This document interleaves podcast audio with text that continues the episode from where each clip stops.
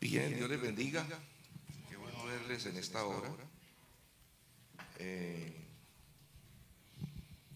gracias a Dios por ustedes. No sé si alguno de ustedes estuvo el, el, ¿qué? el miércoles. Bueno, antes de comenzar esta, esta noche, esta reflexión, vamos a hablar algunas cosas hoy. Vamos a ver de qué, de qué hablamos. Había dicho el, el miércoles con respecto a la palabra de Dios y estamos revisando el Génesis, de cómo la Biblia nos habla mmm, de tres historias de la creación del hombre. Tres historias. Eh, una, la que todo el tiempo nosotros hemos oído, y es la de que hizo Dios al, al varón y hembra conforme a su imagen y semejanza. ¿no?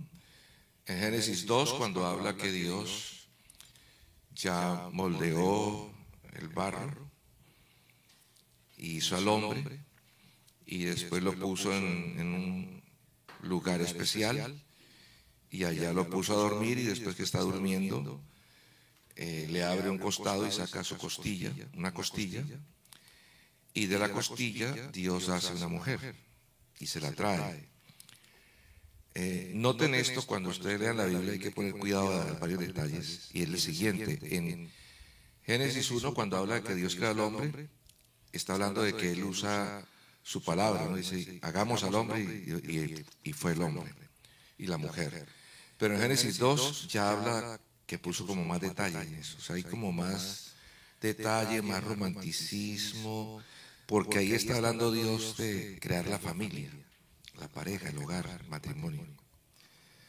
Entonces hace al hombre, al hombre después le hace el Edén, lo lleva al Edén, donde hay árboles maravillosos, toda clase de frutos, y allí en el Edén lo pone a trabajar en un ambiente agradable, y después le hace a la mujer.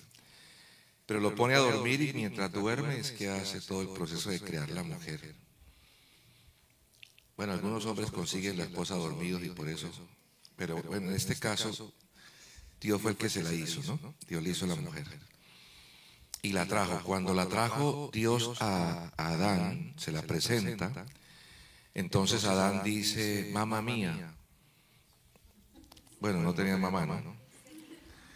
Esto, sí, porque fue el único hombre que no tuvo mamá. ¿Sí o no? Pues era como decir, esto es espectacular, qué curverío tan terrible. Sí, el todo plano y la... No, bueno, el asunto es que trae a la mujer y dice después el Señor, eh, se dejará al hombre a su padre, a su madre, se unirá a su mujer y los dos serán. Y ahí establece Dios la unión matrimonial. Miren lo importante de todo esto, ¿no? Cómo en cada momento Dios da unos detalles importantes. En Génesis 1, el detalle que está dando es que el hombre es creación de Dios y que solo es hombre y mujer, más nada. ¿Sí está bien? ahí no hay chance de confusión ni nada. Hombre y mujer. Ahí Dios establece ese principio. En la segunda historia de la creación eh, del hombre, entonces Dios establece el hecho de que hay mucho detalle de Dios el que dice que el hombre no puede estar solo. ¿Cierto? Dice, no es bueno que el hombre esté solo le, haré ayuda idónea para él. Por eso todo hombre o joven que quiera casarse debe preguntarle al Creador y debe consultar al Creador para no fallar en el proceso de la búsqueda. Y toda joven que quiera casarse debe preguntarle al Creador y pedirle ayuda al Creador para no fallar en el proceso. Porque Él fue el que diseñó, entonces Él es el que debe ayudarnos. ¿Sí está bien? Cuando uno no pide ayuda a Dios, se enreda la vida, se enreda. Y ahorita hay mucha gente enredada con sus matrimonios. Pero hay una tercera historia de la creación, que creo que yo dije que eran tres, ¿cierto? La tercera, y esto lo voy a dar solamente como para que ustedes tengan algo de conocimiento y entiendan, o revisen por un momento lo hermoso que es la Biblia.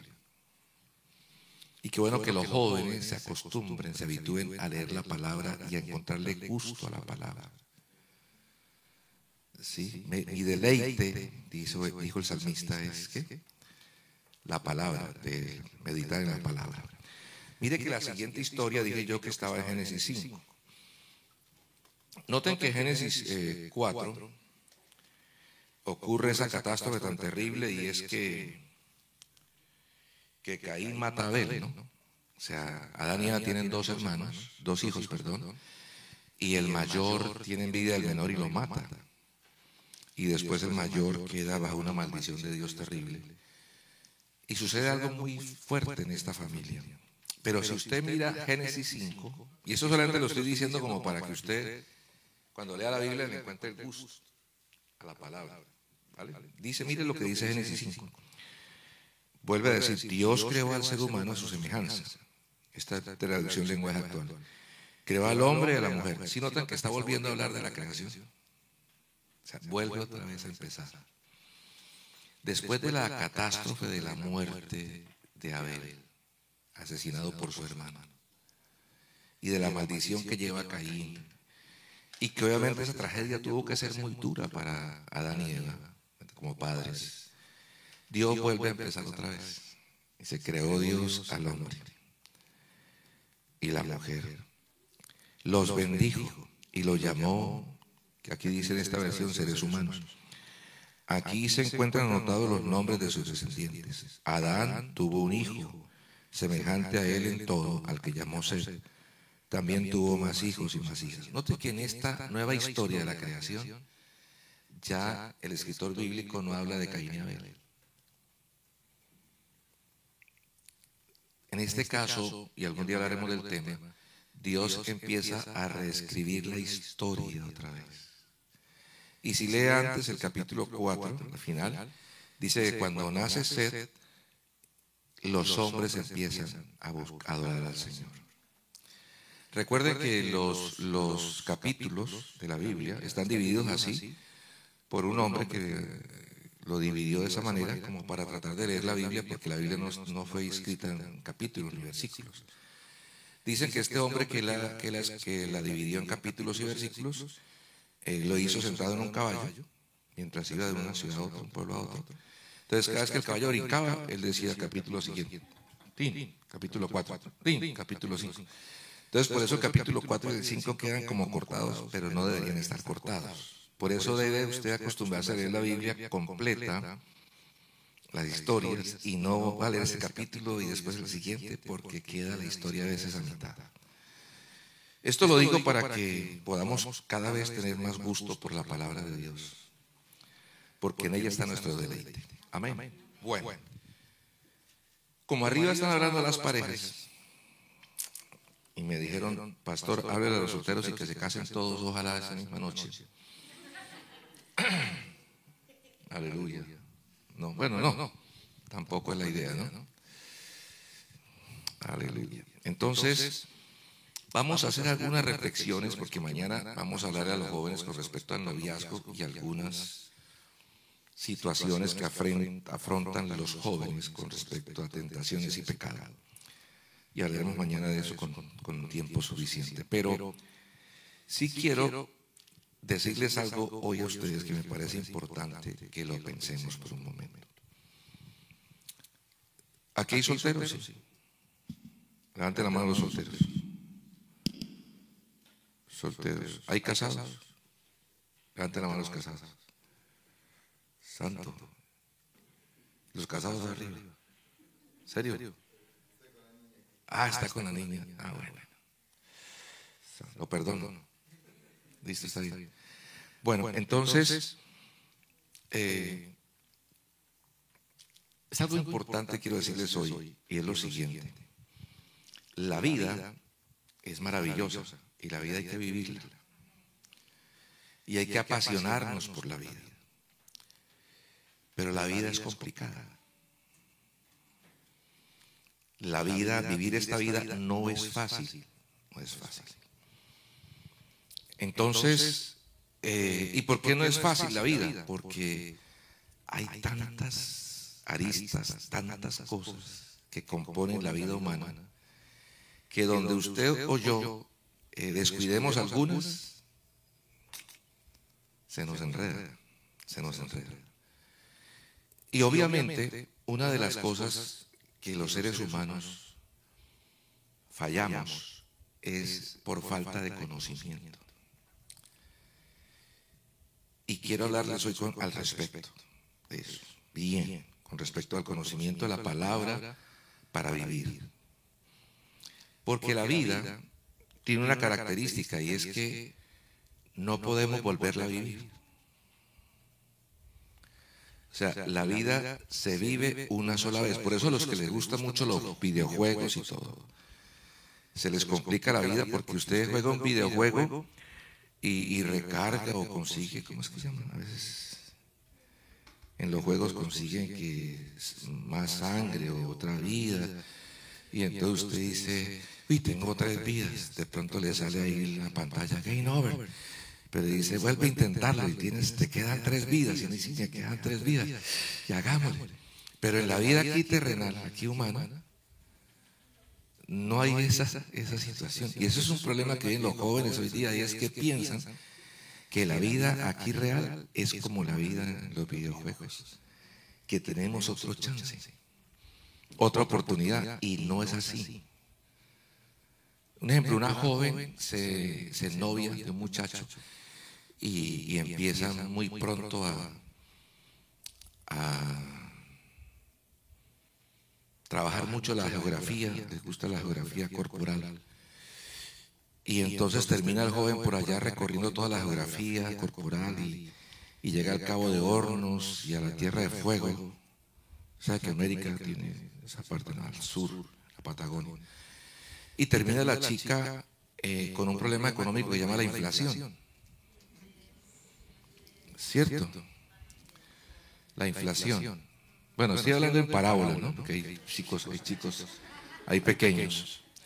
Entonces termina con la inflación. Afortunadamente la inflación en la mujer no es como en, en las naciones, que dura mucho tiempo. En la mujer dura nueve meses, la inflación. Pero después que la chica queda embarazada, ¿cómo borra eso? De su historia. Ella puede decir, yo aborto. ¿verdad? Pero ¿cómo borra eso de su historia el hecho de haber tenido en su vientre un, bebé? O sea, eso no se puede borrar jamás. Se puede hacer la loca, pero borrar eso de su historia jamás. Y el muchacho, después de que queda embarazada, se pierde, se va para otra iglesia, ¿verdad? O se va para el mundo donde ya estaba. Pero jamás por ahora de su historia que fue padre de un chico. Entonces, por eso en la vida las cosas no son así como tan fáciles. ¿Sí? A una vez tú puedes estar jugando con la vida, pero habrá cosas que pasarán en tu vida que nunca borrarás. Porque la vida, mis amados y amadas, no es juego. Esto es serio. Esto es serio. Sea, vivir es serio. Por eso cuando mamá empieza a decirle a la chica que está muy adolescente, cuidado mamita, no se enamore rápido, que no sé qué, deje, mamá, no sea boba, yo, yo sé, yo sé, yo sé, yo ya sé, usted no sabe nada, pero yo ya sé, déjeme a mí que yo, yo soy diferente a las demás. No, ya los adultos sabemos de la vida algo y uno a veces canta a las alarmas con tiempo, ¿verdad? Pero para decirle a usted que la vida no es juego, Alguna vez trabajé con los jóvenes de cierto lugar, en un lugar muy como de la parte agrícola en Colombia, campo colombiano. Y había un muchacho ahí de unos 20 años, pero estaba muy marcado, porque la familia de él tenía un terreno para cultivar en el campo y tenían sus cultivos y todo. Tenían una casa muy bonita que de hecho el papá, para toda la familia, en la finca y la casa era de madera y el techo era de paja. Y una casa hermosa, hermosa. Una casa muy grande, me decía el muchacho. Y un día el papá y la mamá se fueron a trabajar a una parcela que quedaba tras la montaña y lo dejaron a él cuidando a los hermanitos que ese día no fueron a la escuela, que quedaba a ciertas millas de distancia de la casa. Entonces él en la tarde, la familia, el papá y la mamá se fueron con unos trabajadores, regresaban por ahí a las seis de la tarde. Como a las tres de la tarde, cuando estaba el sol bien fuerte, él estaba aburrido y entonces él empezó con unos cerillos ahí, fósforos, cerillos, a prenderlos y a una de las pajitas de la, del techo, a prenderlo, lo prendía y le dejaba que subiera la candela hacia el fuego y lo apagaba. Entonces cada vez él iba, sabe que los deportes extremos son retadores, ¿no? cada vez prendía y que se iba más arriba y cada vez era dejándolo ir más arriba de donde lo apagaba. Y en un momento dice él que no, no pudo apagar, que dejó ir muy lejos el fuego. Y cuando se dio cuenta se encendió ese techo. Y el agua que estaba en un río quedaba como unos 200 metros de la casa. Y él no alcanzó a ir por agua y volver y volver. Le tocó sentarse, sacar sus hermanitos que estaban durmiendo y quedarse fuera mirando cómo se quemaba toda la casa con todas las cosas. A las seis llegaron los papás contentos de que el hijo estuviera experimentando con la vida, con la casa. Y qué tragedia. Y eso lo marcó para siempre ese muchacho. Porque fue una tragedia grande para la familia. Y fue un juego. A veces nosotros pensamos que hay cosas que son muy tontas. No, es que mi novia apenas me dio un besito y, eso no es nada. Y, vamos para adelante y poco a poco. Y, no estoy en contra de, ciertas caricias o algo. Y su pastor les enseñará más de eso. Sino lo que quiero decir es que una vez empieza jugando y uno como joven o adolescente no sabe dónde termina el juego y la realidad. Termina el juego y empieza la realidad, perdón. Entonces la vida hay que pensarla. Algún filósofo dijo alguna vez la vida que no se reflexiona no tiene sentido vivirla. Entonces la vida hay que pensarla. La vida hay que pensarla. Entonces quiero mirar con ustedes algunos textos de la palabra de Dios. ¿Vale? En Mateo capítulo 6. En Lucas capítulo 6, perdón. Lucas capítulo 6 vamos a ver la Biblia. Porque me mandaron a predicar la Biblia. ¿Sí? Gloria a Dios verso 48.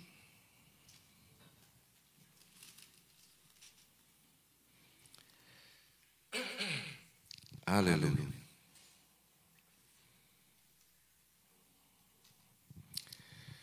Bueno, voy a leer desde antes, desde el 46. 46. Dice, Jesús continuó diciendo, Ustedes dicen que yo soy su Señor y su dueño, pero no hacen lo que yo les ordeno. Si alguien se acerca a mí y escucha lo que yo enseño y me obedece, es como el que construyó su casa sobre la roca. Hizo un hoyo profundo hasta encontrar la roca. Y allí puso las bases. Cuando vino una inundación, la corriente de agua pegó muy fuerte contra la casa, pero la casa no se movió porque estaba bien construida. Verso 49. En cambio, el que escucha lo que yo enseño y no me obedece, es como el que construyó su casa sobre terreno blando. Vino la corriente de agua, pegó muy fuerte contra la casa y la casa enseguida se vino abajo y se hizo pedazos. ¿Y se hizo qué? Pedazos. Y voy a usar esta ilustración para decirles algunas cosas hoy. Aquí el Señor Jesucristo está hablando esta parábola de los dos constructores. Después de haber enseñado un sermón que han llamado algunos estudiosos el sermón del monte o el sermón de la playa, porque en Lucas lo estaba hablando desde la playa, cerca de la playa, y en Mateo lo está hablando en el monte, en la montaña. Pero él enseñó muchas cosas con respecto a lo que es la vida, la vida, vivir la vida. Él enseñó mucho sobre eso en ese sermón. Y después de enseñar todo eso, les dice, bueno, les estoy enseñando estos para que ustedes vivan, pero la idea es que ustedes, si me llaman Señor, hagan lo que yo les estoy enseñando. Porque el que oye lo que yo enseño y lo pone en práctica es como el que va a construir una casa y la construye bien. Y organiza bien los cimientos de la casa. Y el que oye estas palabras y no las pone en práctica es como el que hace una casa y la construye mal, sobre unos sin cimientos, en otras palabras. sin cimientos. Entonces el Señor nos está diciendo, debemos pensar la vida. Hay que pensar la vida. No podemos vivir en esta vida así como que, no, es que yo voy para adelante y lo importante es hacer dinero, hacer plata y vamos con toda. Me consigo un esposo rico, me consigo una esposa que tenga billete y vamos para adelante. No, la vida no es así. O sea, usted y yo tenemos que empezar a pensar dónde estamos, aquí en estas tierras. Y la función de la mayoría de ustedes, los que están aquí jóvenes y adolescentes, por ahora, es ser excelentes hijos. Esa es la función primera de ustedes. Me dijeron, háblenle a los jóvenes y a los adolescentes hoy, listo. Y a los mayores también les voy a hablar ahora, no se preocupe. Esa es la primera función. ¿Y cuál es la función de un excelente hijo o de una excelente hija? Hacer caso, obedecer. Eso es todo. Sencillo. ¿Obedecer a quién? Al papá, a la mamá o a la mamá sola, si está la mamá sola o al papá solo, si el papá solo, porque hoy día hay muchos tipos de familia. Papá y mamá. O el papá, si es solo el papá que está contigo, o la mamá, si es solo la mamá la que está contigo, pero hay que obedecer. Eso es lo que yo vengo a decirles hoy. Oiga, eso suena aburrido, ¿verdad? Este tipo viene aquí enseñándonos que obedecer y yo no quiero obedecer porque es que los jóvenes, los adolescentes no quieren obedecer y los adultos tampoco. Pero bueno, pero el asunto es que no queremos obedecer. Pero ¿sabe una cosa? La vida humana está diseñada para que nosotros obedezcamos el orden, las leyes y lo que está establecido. ¿O no? ¿Usted qué dice? Eh, usted va a algunas ciudades de New Jersey y usted va en su vehículo y puede llegar a una luz roja y doblar a la derecha si está la luz roja, sin problemas. ¿O no? Sí puede hablar. Pero aquí en Nueva York puede hacer eso. No puede hacerlo. ¿Y por qué? ¿Por qué allá sí y aquí no? ¿Por qué? Porque, dígame, ayúdenme ustedes que saben más que yo. Yo apenas estoy aquí un extranjero. Porque cada estado tiene sus leyes. ¿Verdad? Usted puede decir, no, pero es que yo vivo en New Jersey, allá se puede hacer y por qué aquí no. Y usted le dice al policía así. Y le va bien. ¿Cierto? Le va bien, sí. Le dice el policía, ah, claro, usted es de New Jersey, claro, usted tiene corona, compadre, no se preocupe. ¿Sí le dice así? No. Aparte de la multa puede ir preso si se levanta la voz un poquito, ¿verdad? ¿Sí o no? O me, equivoco. Lo más seguro es que pasa. Pero ¿por qué tengo que obedecerle a usted? ¿Cómo que por qué? Porque pues tiene una autoridad. Y yo le digo a los jóvenes aquí adolescentes, escúchenme bien ustedes. Si no aprenden a obedecer en casa, el mundo los llevará a que obedezcan las normas, pero les va a costar mucho. ¿Sí? Les va a costar mucho. Entonces es mejor aprender en casa a obedecer. Dice, no, pero es que tengo una mamá muy cansona. Pero usted ya crece y va a una empresa y los gerentes, la mayoría de los jefes son todos. Todos.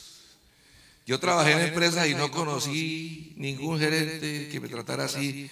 Eduardo, bienvenido, qué lindo tenerlo aquí, qué rico, sígase, ¿qué quiere? ¿Qué se le ofrece? Tómelo con calma, no se estrese trabajando. ¿A qué horas quiere irse, mi, querido amigo?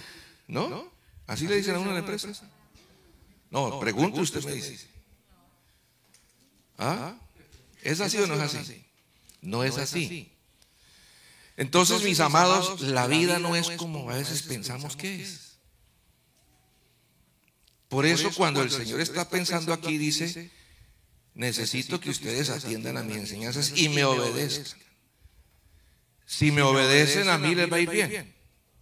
Ahora, cuando uno, uno se habitúa a obedecer al Señor Jesucristo, le queda fácil obedecer a los padres y a todo el que está en autoridad porque por Dios han sido puestos.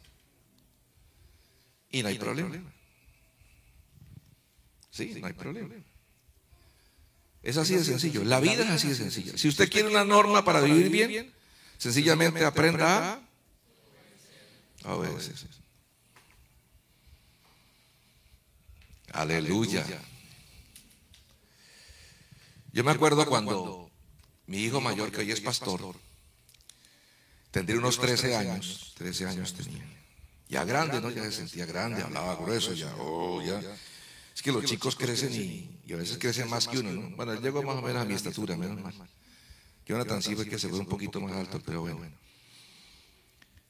Y estábamos viviendo en una unidad residencial, con seguridad la entrada y todo, como acostumbran en Colombia en algunos lugares. Y las casas, era tan seguro el sector que nosotros podíamos estar con las puertas abiertas, las ventanas abiertas de la casa, sin problemas, todo el día, si quisiéramos, todo el día. Pero yo le había dicho a mi hijo, el de 13 años, el mayor, dijo, bueno, entre semana, si sales después de culto a hablar con tus amigos, nueve y media, te estás adentro, porque otra vez tienes que madrugar a estudiar. Y el fin de semana, las 10 de la noche por muy tarde. Entonces un sábado, 10 de la noche, 10 y 5 y no entró. 10 y cuarto y no entró.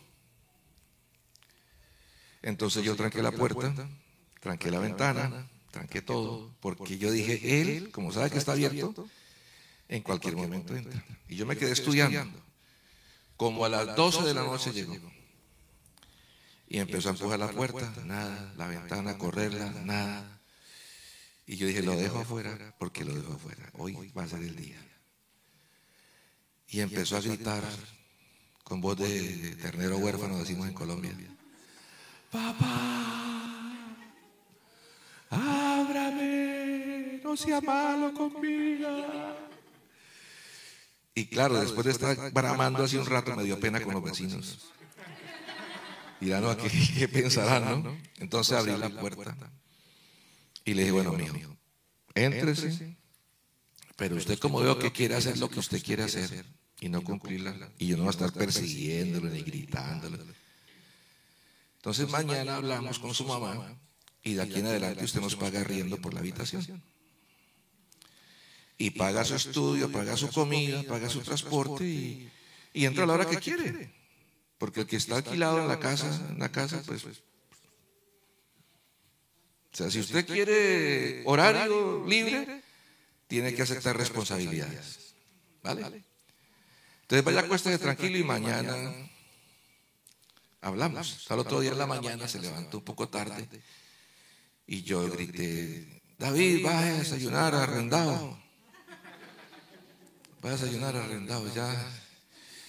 Y arrendado, ¿a qué hora va a entrar hoy para estar pendiente, para dejar la puerta abierta? Arrendado, le dije como tres veces. Y me dijo, no me digas así. Eso está muy feo, papá. Pero entonces haga caso, papá. Pero es que estaba con mis amigos de las otras casas. Y los papás a ellos los dejaron quedarse hasta tarde allá. Y no estábamos haciendo nada malo. A ellos sí los dejaron allá porque ellos son de otros papás. Si fueran hijos míos, tenían que estar adentro igual que usted. Entonces, vuelvo al ejemplo de New Jersey, New York. O sea, si, si usted viviera en New Jersey, haga eso sin problemas, pero es que está aquí en Nueva York, compadre. Y aquí las cosas son otro precio. Qué difícil se nos vuelve la vida cuando queremos hacer lo que cada uno piensa hacer. Y usted me dirá, pastor, pero ¿usted por qué está hablando de esto? Porque es que el mundo es así, la vida es así. La vida es de otra manera. Usted se va a casar, no sé aquí dónde se casa, en Colombia es en una notaría o en un juzgado. Pero allá, así sea la persona no cristiana, el gobierno tiene unas leyes para los casados. Y yo me acuerdo que una vez fui con una joven que se iba a casar, como unos 17 años tenía ella, y el esposo, novio, unos 22. Ella iba muy nerviosa y ella iba riéndose todo el tiempo. Ella era así con su traje de novio, porque aún para el matrimonio civil se van bien vestidos. Y ya está, no sé qué tenía. Y cuando entró a la oficina de la, de la notaria, de la abogada, de la autoridad, pues, y entra. Y la, la notaria le dice, ¿y usted qué se ríe? Y no era creyente, era una persona inconversa, no cristiana. Si usted qué se ríe, si esto es serio, mamita. Si usted ahorita va a comprar un tiquete que no tiene regreso. Y yo por dentro decía, amén, dígale, dígale, porque ya que no se lo dije yo, que se lo diga a ella, una persona. Usted está como un tiquete que no tiene regreso. Usted se monta aquí y no piense mañana en dejar esto. Porque lo que está haciendo es muy serio. Así es que deje de reírse. Estaba pero... Y la tuvo como una hora dándole consejos. Y yo ahí contento. Yo dije, aleluya. Después se divorció, se fue con otro muchacho. Estaba muy alegre, seguro. Bueno, no serio, como a los cinco años supe yo, ya no la pastoreaba, que dejó al esposo y se fue con otro muchacho. Pero lo que voy yo aquí es que ustedes, los jóvenes que están aquí, adolescentes y todos los que estamos aquí, tenemos que entender cómo es que es la vida. ¿Cómo es la vida? Esta vida humana que estamos viviendo. Entonces, el, el miércoles, perdón, hablaba yo que el principio fundamental de todo es, cuando dice la Biblia, el principio de la sabiduría es el temor al Señor. ¿Proverbios qué? Díganlo con libertad. ¿Proverbios qué? Miremoslo un momentico, por favor. 1.7. Proverbios 1.7.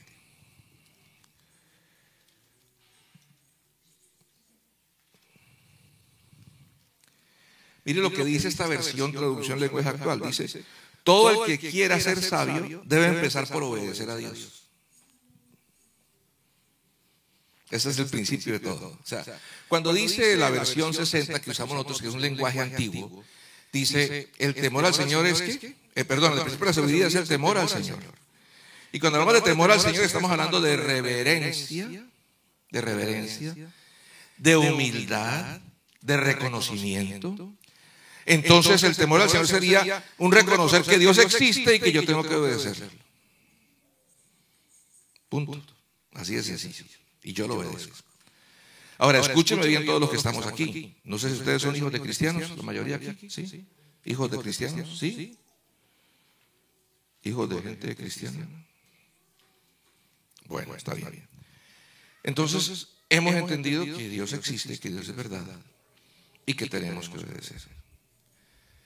Vuelvo a mi hijo, a mi hijo, me sirve hoy mi hijo de ejemplo, el mayor, que el mayor era elegante, elegante, serio, elegante. Entonces una vez yo, desde que él nació yo era pastor, tengo que ser pastor 40 años apenas. Gloria a Dios. Ayer tarde, Entonces, eh, teníamos la vivienda al lado de la iglesia, del salón de predicación. Entonces un jueves, creo que fue un jueves día de culto, Voy saliendo yo de la casa y él está en su cuarto y él está ahí en un show y tal, sentado, tranquilo, Y ya era casi la hora del culto. Le digo, ¿qué pasó? Me dice, hoy no voy a ir.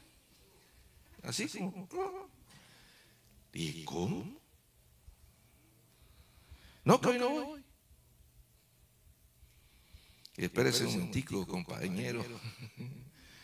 Es que aquí en esta casa hemos dado unas direcciones, directrices, de que mientras haya culto, toda la familia está en culto. Toda la familia, punto.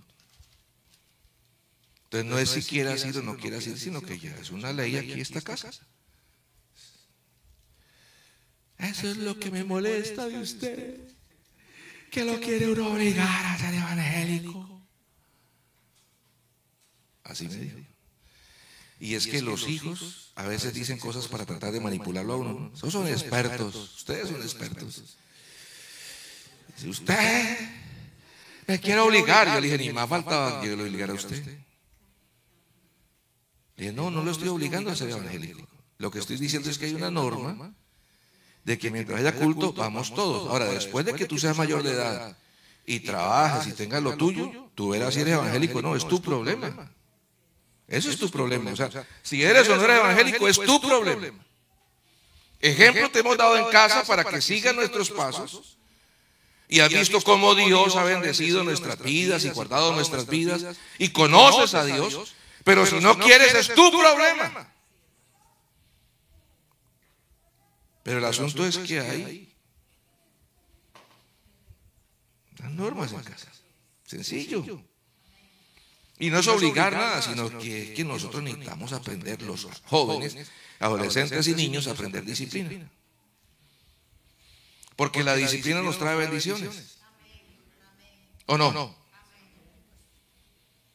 ¿Sí nos trae bendiciones o no? Sí nos trae bendiciones. En Colombia yo estoy en la universidad, estudié administración de empresas, que es, después de ser pastor la mejor profesión del mundo.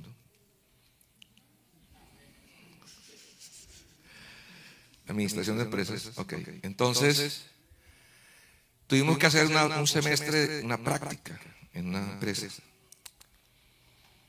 Y había una empresa particular donde ninguno de mis compañeros quería hacer la práctica porque era trabajar tiempo completo por medio salario. Entonces nadie quería trabajar allá. Pero yo sentí de parte de Dios aceptar ese trabajo. Tendría yo como, ¿qué? Unos 20 años, creo que 21 años, 20 años, 21 años. Entonces yo decidí aceptar ese trabajo. Listo, lo acepto. Y yo llegué a ser allá gerente de comercial, gerente comercial de la empresa. Esa fue mi carga inicial. Y Dios me bendijo mucho, me bendijo muchísimo, muchísimo, pero impresionantemente, al punto que la empresa estaba a punto de quebrarse y llegó después a tener a subir las ventas casi el 200%. Estaba yo trabajando ahí. Pero entonces yo dije, yo tengo que ascender en la empresa. Entonces el gerente de la empresa, que era el dueño, siempre que yo llegaba a las 8 de la mañana, que era mi hora de llegada, él ya estaba en la empresa, en la oficina. Yo dije, bueno, si yo aquí quiero ascender, tengo que pegarme al jefe. ¿O no? O sea, uno tiene cara de, caído la mata, pero hay que administrarla bien. Sí, entonces así decimos en Colombia. Bueno, entonces yo dije, tengo que llegar antes que él o a la par de él. El siguiente día, fue un lunes, llegué el martes a las siete y media y ya el hombre estaba en la empresa. Una empresa, el hombre tenía una empresa bien montada. Es más, él era amigo personal del presidente de la República en su momento. O sea que el tipo no era cualquier, cualquier hombre. Entonces, al siguiente día, miércoles, llegué a las 7. Ya el hombre estaba. El siguiente día llegué a las 6 y 45. Ya el hombre estaba ahí. El siguiente día llegué a las 6 y 20. Y cuando yo voy entrando, el carro de él estaba atrás del mío. Entonces yo de aquí en adelante, esta es la hora mía de entrada. Punto. Mi entrada era a las 8. Pues yo entraba a las 6 y 20.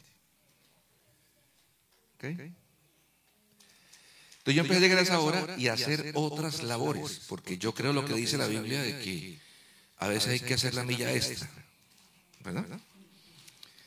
Y empecé a trabajar, a trabajar, a organizar cosas, pendiente de muchas cosas. Y entonces llegó el momento en que él viajaba al extranjero y siempre dejaba al hermano de él, que era administrador de la empresa, de gerente encargado. Pero cuando él me vio a mí trabajando, que me estaba yendo bien, que estaba llegando a tiempo y comprometido con la empresa, de ahí en adelante me empezó a dejar a mí de gerente encargado. Y me subió luego a gerente de mercadeo.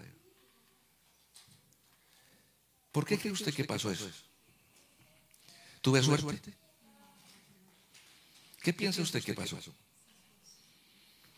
¿Ah? Me dijo una tarea que me puso fue, haga un estudio de mercado de la empresa. Tiene 15 días.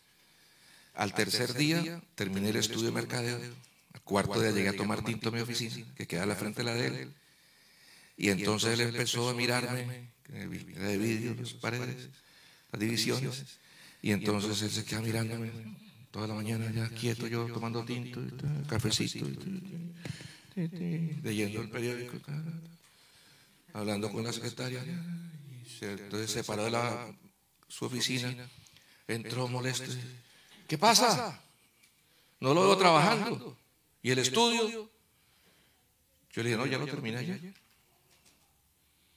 ¿Y por qué no lo ha presentado? Porque usted dijo en 15 días preséntemelo. Usted nunca me preguntó cuánto tiempo necesita para hacerlo. Ya está listo. Entonces, preséntelo. Yo siempre le digo un poquito. ¿No? Por allá un hombre fue a buscar trabajo. No tenía trabajo. Y el trabajo que consiguió, que había, le ofrecieron, era una fábrica de colchones. ¿Sabe qué es un colchón?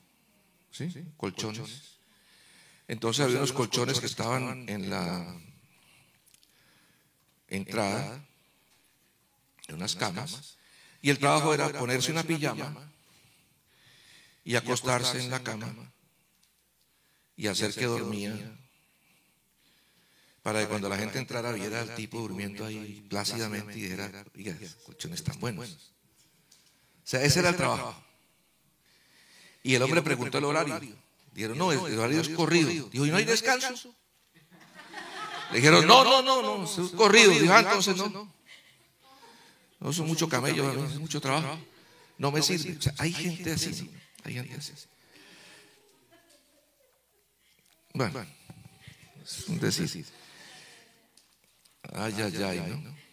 Mire, escúcheme bien esto.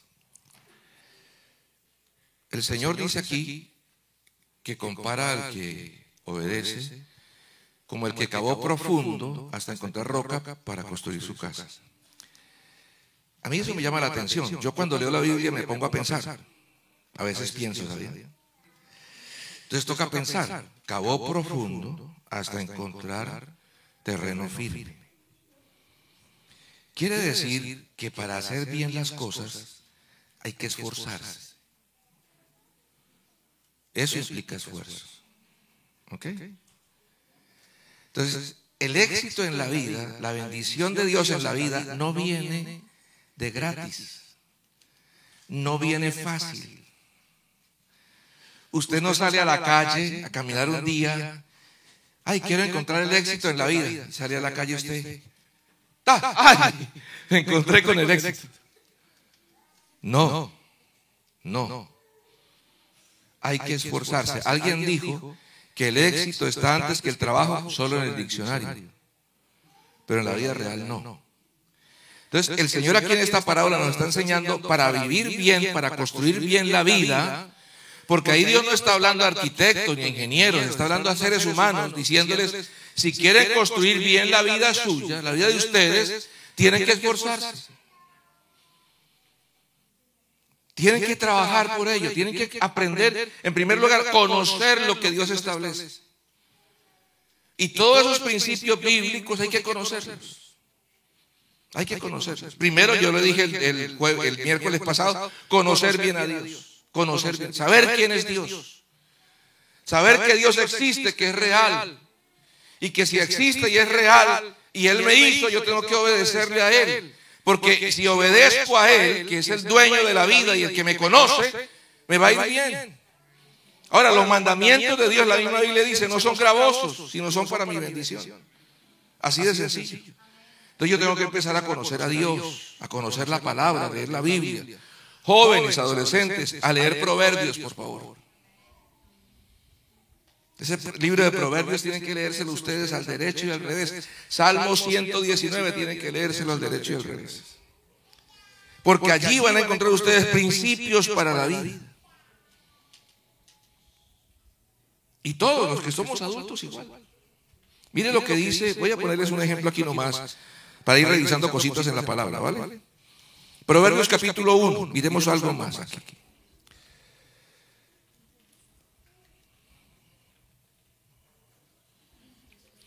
Verso 8. Querido jovencito, atiende a tu padre cuando te llame la atención. Muestra respeto cuando tu madre te enseñe. lo que está diciendo ahorita. Amén. Sus enseñanzas te adornarán como una corona en la cabeza, como un collar en el cuello. Verso 10, queridos jovencitos, si los malvados quieren que te portes mal, no te dejes llevar por ellos. Tal vez te digan, ven con nosotros, ataquemos el primero que pase y quitemos lo que traiga, y si se muere, que se muera, y que se lo coman los gusanos, matemos por el gusto de matar. Cuando que, con lo que robemos llenaremos nuestras casas y nos haremos ricos. Júntate con nosotros y juntos nos repartiremos todo lo que ganemos. Pero no lo hagas, jovencito, no sigas su mal ejemplo, no dejes que te engañen. Tal parece que tienen prisa de hacer lo malo y de matar gente. Ningún pájaro cae en la trampa si ve a quien lo quiere atrapar. Por eso, pero estos malvados juegan con su vida y acabarán por perderla y acabarán muy mal. Quiero aquí decir algo que me parece importante. Mire que ya estoy diciéndole yo algunos principios. Ya dije yo de obedecer. Dije yo también en cuanto a conocer a Dios, obviamente, para obedecer. Obedecer a nuestros padres, porque están puestos por Dios para administrar nuestra vida. También dije yo de adquirir sabiduría. Y ahorita voy a hablar algo más antes de terminar sobre la sabiduría. Pero aquí está hablando el Señor de tener cuidado con quién estamos. ¿Con quién compartimos la vida? ¿A quién nos acercamos? Yo tengo un tema por ahí que he enseñado a los jóvenes y que he llamado mi filosofía de vida. Yo tengo que tener unos principios por los cuales yo vivo. Y alguien me decía, pero usted por qué habla de eso? Porque es que yo tengo que organizar bien mi vida porque es mi vida. Y a mí tiene que interesarme mi vida. ¿Sí o no? Tiene que interesarme mi vida. Y es importante para mí esto. Y una de las cosas que aprendí desde muy temprano en la iglesia es saber con quién yo comparto mi vida. ¿Qué personas permito que compartan mi vida? ¿Quiénes son mis amigos? ¿Quiénes dejo que se acerquen a mí? Eso es importante. Aquí Proverbios está hablando de eso. Yo conocí un joven en Colombia, en cierta ciudad de Colombia, baterista en la iglesia, buen muchacho. Pero estaba de moda en esa zona de de Colombia, los jóvenes tener moto. Y él era, tiene una moto, yo quiero una moto, papá, una moto. Y le consiguieron su moto, se la regalaron, motocicleta, se la regalaron. Y él empezó con su motocicleta, porque era el único en la iglesia que tenía motocicleta, a compartir con ciertas personas en el barrio que tenían motocicleta. Y él nunca hizo nada malo, nunca hizo nada malo. Él seguía siendo músico en la iglesia. Pero empezó a compartir con esta gente. Claro, no sus vicios, no, sino en ciertos momentos iba allá y compartía con ellos y se iba. No pasaba nada. Un día uno de ellos le dijo, lléveme allí a tal lugar. Hágame este favor. Listo, súbase, lo llevo. Lo llevó. Cuando se bajó el tipo que él llevaba, se bajó, entró un negocio y mató al señor que estaba en el negocio. El que él llevaba. Cuando él escuchó esa plomazón allá, y el tipo salió corriendo para que él saliera a la moto y se fuera, el muchacho que nunca había estado en nada de eso, quedó ahí choqueado, y no pudo arrancar la moto y los agarraron. Pagó de cárcel, creo que fueron ocho años, ocho o diez años. Al papá le tocó vender la casa, una casa grande que tenía, vender el carro, invertir todo su dinero, perder su salud, tratando de sacar a su hijo lo más pronto posible de la cárcel. Y él no ha hecho nada. ¿Solo? ¿Qué fue lo que hizo? ¿Mm? No tanto cómplice, sino solo lo que hizo fue juntarse con esta gente. Sencillo. Así es sencillo. Por eso uno tiene que saber qué quiere en la vida, que es otro principio también importante. Hay un proverbio que me llama mucho la atención, proverbio 16.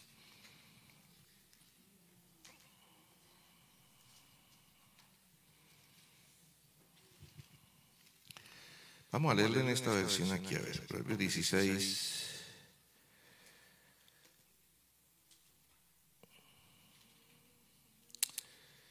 Gloria a Dios.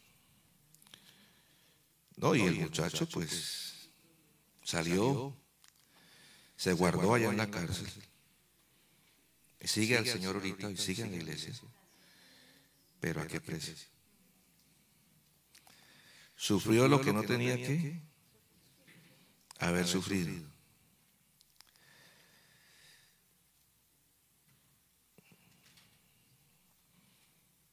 Yo estuve en un colegio público.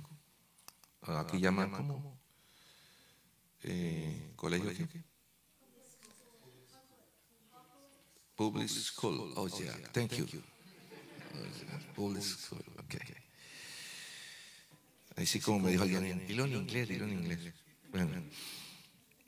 Y ahí tenía compañeros de estudio drogadictos, maleantes, borrachos, compañeros de estudio. Pero ellos nunca fueron mis amigos. Y nunca, y no era cristiano en ese tiempo. Pero yo tenía muy claro lo que quería con mi vida. Yo sí quiero rogarles eso a ustedes, por favor, en nombre del Señor. Dice el, el verso 1 en esta versión, de Jehová, del hombre son los propósitos del corazón, mas el Señor es la respuesta de la lengua. Verso 3, encomienda tus obras al Señor y tus propósitos se afianzarán. Entonces, miren una cosa. Voy a terminar hoy. Espero que no me dieron mucho tiempo. Ya vamos a terminar. Porque esto fue como una, un collage de cositas, un remiendo de cositas. Porque no quería hacerles un tema a todos ustedes. Pero quiero que me escuchen esto bien. Todo, yo creo que esto les sirve a todos. Aún en la edad que estén.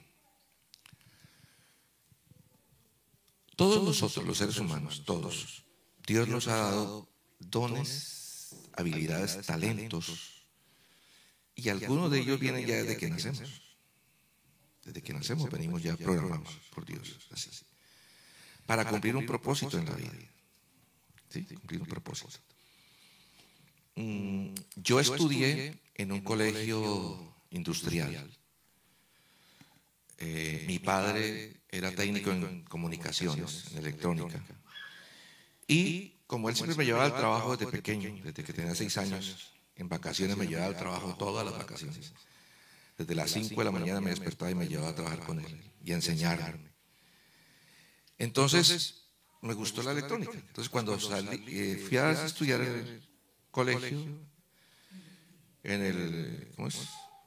Public School. Okay. Eh, escogí un colegio eh, donde enseñaban electrónica también, a la par de... Y salí como bachiller en electrónica. Y empecé a estudiar en la universidad electrónica, ingeniería electrónica. Ahí fue cuando enfermé, me retiré de la universidad por la enfermedad. Pero después ya llegué al Señor. Y entendí algo en ese interín, y es que la habilidad que Dios me había dado no era como para trabajar en la parte electrónica, sino trabajar con personas. Entonces después escogí estudiar administración de empresas porque tenía que hablar y era como especializado en, recursos humanos, talento humano. Entonces era como tratar con gente. Entonces yo, yo dije, por ahí es donde yo quiero trabajar, quiero estudiar eso.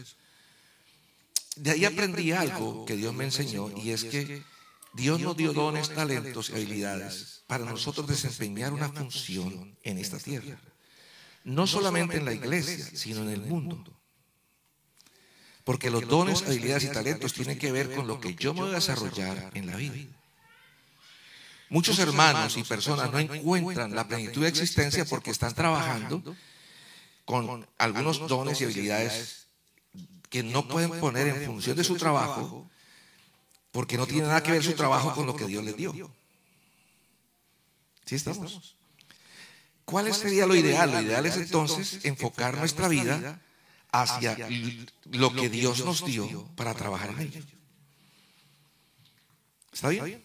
Entonces, una de las tareas que tenemos que hacer los seres humanos es encontrar en Dios eso.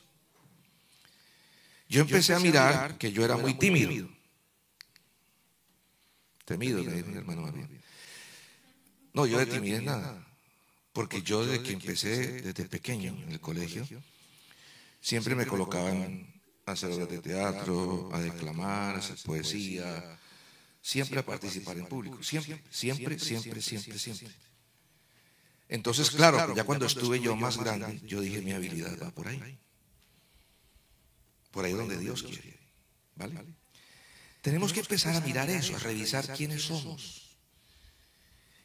¿Qué traemos en nuestra vida? ¿Para qué somos buenos como seres humanos? Todos tenemos algo de Dios en nosotros, de habilidades, talentos para proyectarnos en la vida. Todos. Es más, a veces Dios es tan bueno, o siempre Dios es bueno, que desde pequeño la gente nos dice para qué somos buenos. Desde pequeños. La maestra, la profesora, el profesor, qué sé yo, está diciendo, ay, tú eres bueno para esto. Sino que nosotros los latinos tenemos una característica, es que no queremos reconocer que somos buenos para las cosas.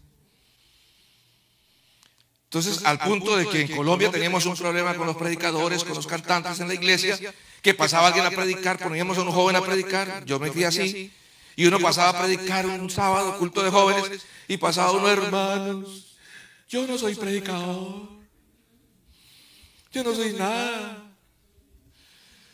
Ore para que Dios me use. ¿Sí? Pasaba el cantante a cantar y decía, aunque yo no soy cantante, pero vengo a cantar.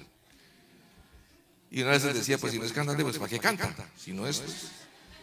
Sí, yo me acuerdo de un amigo mío, fue a predicar, un joven, fue a predicar, estábamos estudiando en el Instituto Bíblico, fue a predicar en la iglesia de un pastor anciano y él pasó así con esa falsa humildad, ¿no? Hermanos, aunque yo no soy predicador, vengo aquí a predicarles. Y el anciano se paró, el pastor, que lo había invitado a ese joven, y le dijo, préstame el micrófono, que si no sabe predicar, siéntese y escuche un predicador. Siéntese y escuche a alguien bueno. Si usted no es. Pero quiero decirles algo. Tenemos que aprender a ser sabios en la vida. Y uno de los principios de sabiduría es que Dios nos hizo con talentos, habilidades y nos dio dones espirituales. A todos. Absolutamente a todos. Mire, le voy a decir algo. Yo he orado por adolescentes en eventos de adolescentes que hoy son pastores. Y ellos me han dicho, pastor, pastor Eduardo, y son pastores jóvenes. ¿Se acuerda de mí? Le dije, no, no me acuerdo. En un evento de adolescentes, en tal iglesia, en tal pueblo, en tal ciudad, yo pasé el altar y usted oró por mí ese día que enseñó tal y tal cosa, y usted cuando puso sus manos sobre mi cabeza y oró por mí, yo oí la voz de Dios que me dijo, yo te voy a poner en el ministerio. Y hoy soy pastor.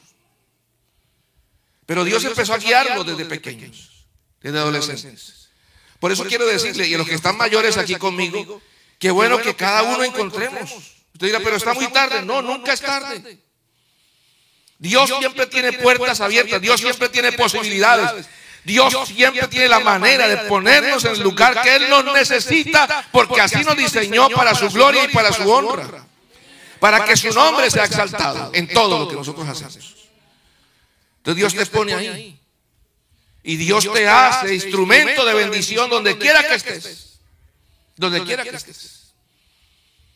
Yo quisiera hoy rogarles a todos ustedes, y voy a terminar pensando en Santiago capítulo 1. Con esto quiero terminar ya.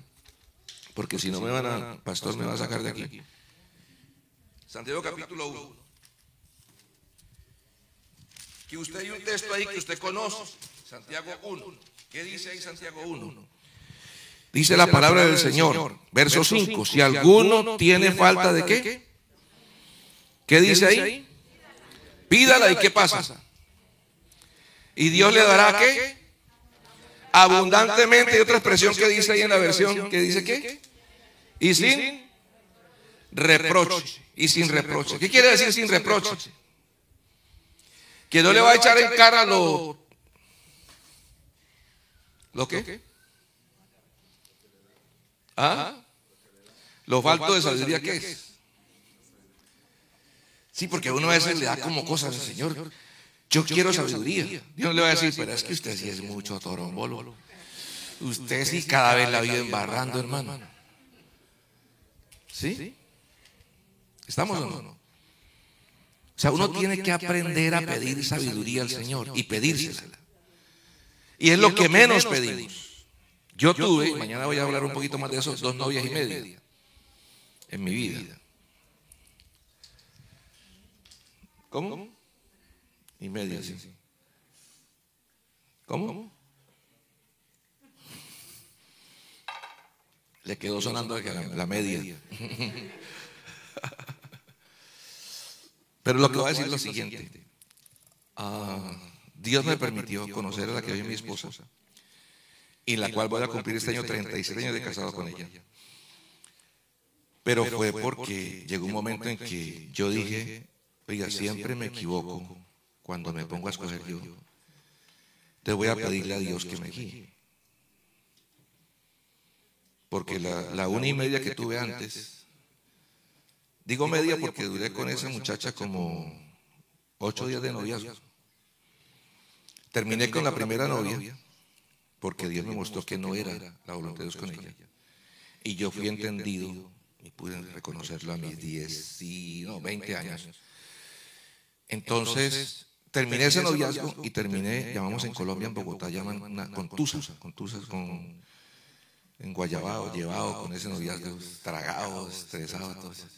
Y yo terminé siendo que tenía que terminar, pero yo era, no, yo vuelvo con ella. Yo necesito regresar con. Pero yo sabía que no. Entonces, estando en esa situación, me dice novio otra chica que también había terminado con su novio. Entonces, dos fracturados, dos llevados. Nada. Pues imagínense noviazgo. Y hay una particularidad, que cada vez que en esas, en esas semanas, como ocho o diez días, yo me veía con ella, eh, yo hacía de pronto así, ella decía, ay, así hacía mi ex. Y yo decía, yo decía, chanfle. Ella decía, ay, así decía mi Y un día llevé un libro que estaba leyendo y, ay, ese libro no estaba leyendo mi ex. No le voy a decir el nombre porque me sé más el nombre del tipo que ella. Porque en esa semana me lo repitió. Yo casi que le digo, no, pues invítelo y que venga con nosotros. Pasamos chévere todos. No, y yo dije a los 10 días, no, ya no más. Aquí, hasta aquí llego yo. Y después ya me tocó decirle, Señor.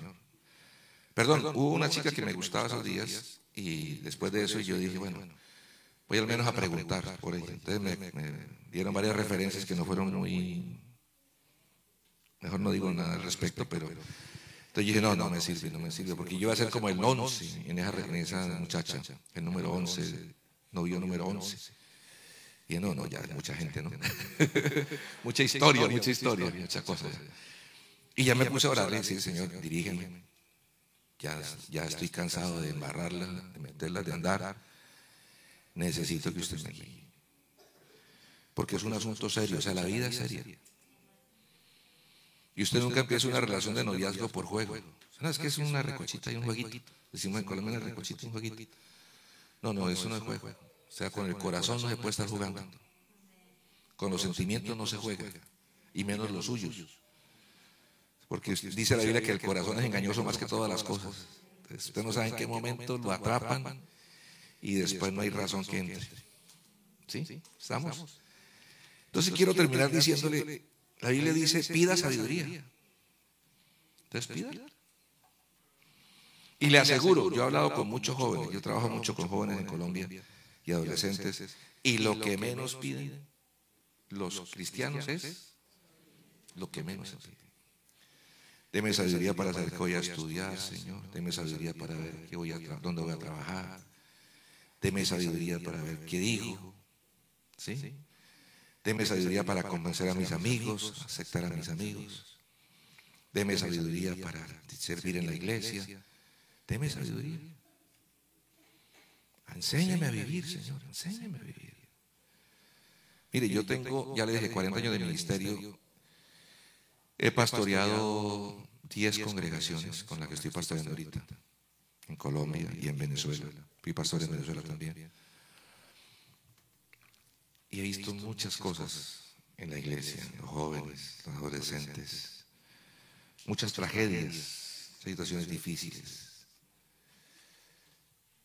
Pero lo que todo resume esto es escuchar la palabra de Dios, pedir sabiduría, atender el consejo.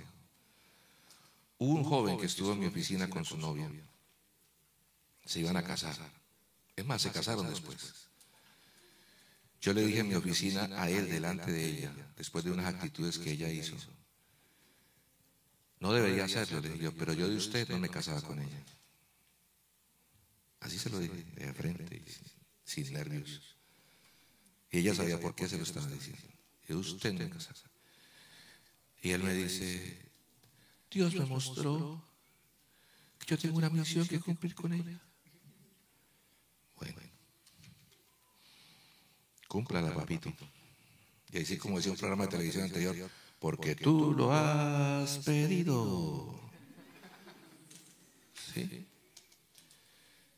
Y ha sido una cruz que ni para qué le digo. Yo por eso tengo un tema que enseño por ahí. No pida, yo le digo, Señor, no me des pruebas, yo mismo me las busco. Pero yo quiero orar por ustedes hoy. Pónganse de pie, por favor, un momento.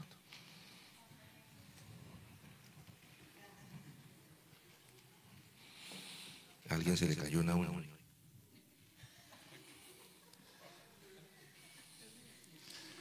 A alguien se le cayó una uña. Bueno, escúcheme bien.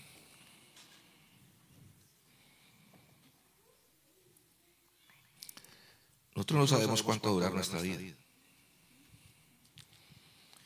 Lo importante es vivirla bien y apasionadamente. Creo que la, hay una convención pronto que es fervor, ¿no? Fervor, fervor, fervor, fervor, ferviente, sí. Y hay que vivir la vida apasionadamente, porque es una sola vida. Y vivirla para Dios es lo más importante. Entonces quiero orar a favor de ustedes. Dije muchas cositas por ahí, que no quería decir una sola cosa. Pero sí es importante que entendamos que estamos aquí para vivir una vida en la plenitud de Dios. Vale la pena vivirla. Vivirla con sabiduría, con entendimiento. No les dé fastidio obedecer a sus padres. Si lo hacen, les aseguro que le va a ir muy bien en la vida. Le va a ir muy bien en la vida. Al principio parece que es muy fastidioso el asunto. Pero cuando uno entiende procesos de Dios, agradece, bendice y disfruta. Porque cuando uno refunfuña, decía una anciana, o sea, está todo el tiempo incómodo, aún lo bueno le es amargo. Pero cuando usted reconoce, acepta y pide a Dios sabiduría, usted encuentra gusto a existir, le encuentra gusto a la vida. Yo soy pastor y he pastoreado iglesias muy difíciles, pero le he encontrado el gusto a pastorear en la voluntad de Dios y le decía a mi hijo que ahora es pastor, yo disfruto pastorear también gente difícil. Porque si Dios me las puso en la iglesia es porque quiere que las pastoree. Y si quiere que las pastoree es porque Él me da las habilidades para hacerlo bien. Porque la vida no es como yo la pido. Es como Dios nos la regale, nos la presente, nos la permite. Dele gracias a Dios por sus padres. Dele gracias a Dios por estar aquí. Dele gracias a Dios por el lugar donde vive. Si uno dice, ah, pero donde vivo, yo quisiera algo mejor, pero tiene algo donde está ahora. Dice, no, pero no tengo ni papá, pero tiene papá. Allá en, donde pastoreo, pastoreo una joven, el papá se fue cuando ella estaba pequeña. Hace poco murió la mamá. Tiene una hermana única que se fue de la casa y nunca más supieron dónde está. Y prácticamente ya está sola. Sola. No hay nadie más. Gracias a Dios tiene una iglesia. ¿Sí? Es más, estos días me adoptó como papá algo así. Me adoptó, va a ser mi papá ahora. Y listo. me dejó adoptar como papá. Pero lo que voy es que a veces tenemos cosas maravillosas y nunca agradecemos, nunca disfrutamos lo que tenemos. Usted tiene una iglesia aquí maravillosa, ojalá la disfrute, ojalá se deleite. Hay hermanos, hermanas aquí, familias maravillosas, ojalá usted disfrute esto que tiene. Dios está en medio de todo. Y lo bueno es que tiene planes maravillosos para nosotros. Si usted quiere que la vida sea buena para usted, aférrese a Dios, no se suelte nunca. Y dígale, Señor, enséñame a vivir. Muéstrame cómo es que es esto. Deme palabras, amén, que me puedan alimentar, fortalecer, animar. Y que en medio de todo pueda ver tu gloria, tu mano extendida de una manera poderosa sobre mi vida, haciendo Dios milagros extraordinarios en medio de todo. Dios es bueno, Dios es fiel. Yo quiero orar, si podemos correr esto otra vez allí, por favor. Quiero orar, ya para cerrar, cerrar aquí. Y voy a hacer una oración muy especial. Porque yo estaba hablando ahorita, finalizando, de dones, talentos, a un ministerio. Yo siento orar en esta hora por algunos de ustedes que Dios va a encaminar en ciertos proyectos que Él tiene para este tiempo, para la iglesia y para esta ciudad. Y que Dios va a fortalecerle, a guiarle, que va a empezar a dotarlo de dones especiales del Espíritu Santo, de habilidades especiales, que usted va a empezar a, mirar, a reconocer y a servir a Dios cada vez con mayor disposición. Creo que es el tiempo de servicio a Dios. Y en Lucas dice la palabra del Señor, para que librados de nuestros enemigos, sin temor les sirvamos a Dios. Es el tiempo de servir a Dios. Si alguien está entendiendo que es el tiempo de Dios para tu vida, pase aquí un momento y déjeme orar a favor suyo. Y vamos a orar de una manera especial. No importa la edad que tenga. No importa las circunstancias que haya vivido. Si puede quedarse de pie, algunos mejor para que me dé espacio para orar. Pero yo sé que Dios está aquí con nosotros. Y que la unción del Espíritu Santo del Señor que está aquí en nosotros, en la iglesia, aleluya, y esta oración que vamos a hacer esta noche en el nombre de Jesús, va a permitir que su vida empiece a encaminarse en esos procesos de Dios que ya están dados en el nombre de Jesús. Y que su vida va a tener plenitud en el nombre de Jesús. En el nombre de Jesús. Señor, te doy gracias